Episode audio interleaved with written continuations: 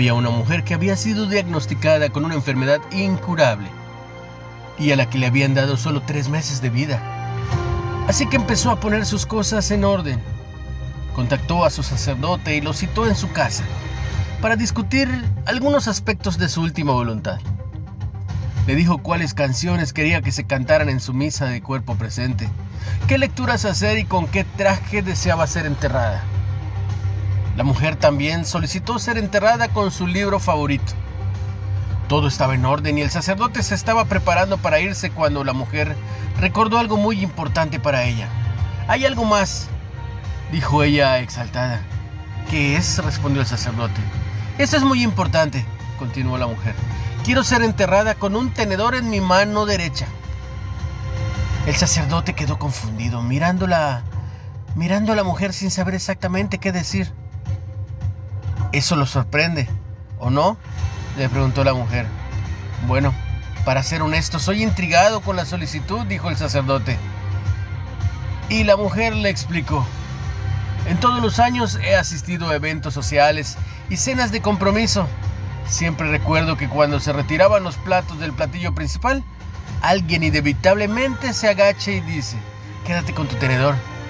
Era mi parte favorita, porque sabía que algo mejor estaba por venir, como pastel de chocolate o pay de manzana, los postres, algo maravilloso y sustancioso. Así que quiero que la gente me vea dentro de mi ataúd con un tenedor en mi mano.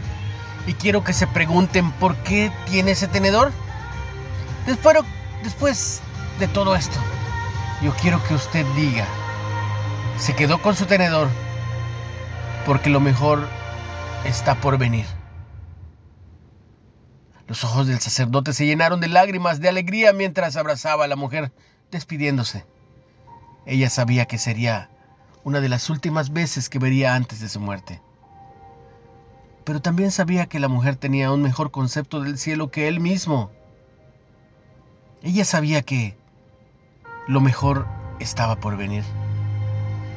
En el funeral la gente pasaba por el ataúd de la mujer y veían el precioso vestido que llevaba, su libro favorito y el tenedor puesto en su mano derecha.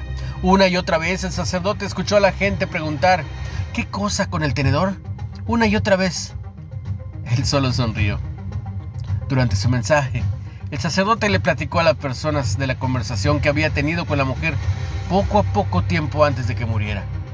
También les habló acerca del tenedor, que era lo que simbolizaba para ella. El sacerdote les confesó a las personas cómo él no podía dejar de pensar en el tenedor. También que de seguro ellos tampoco podrían dejar de pensar en el tenedor. El sacerdote estaba en lo correcto. Todos pensaban en aquel tenedor de la mano derecha. Así que la próxima vez que tomes en tus manos un tenedor, déjalo recordarte que lo mejor aún está por venir.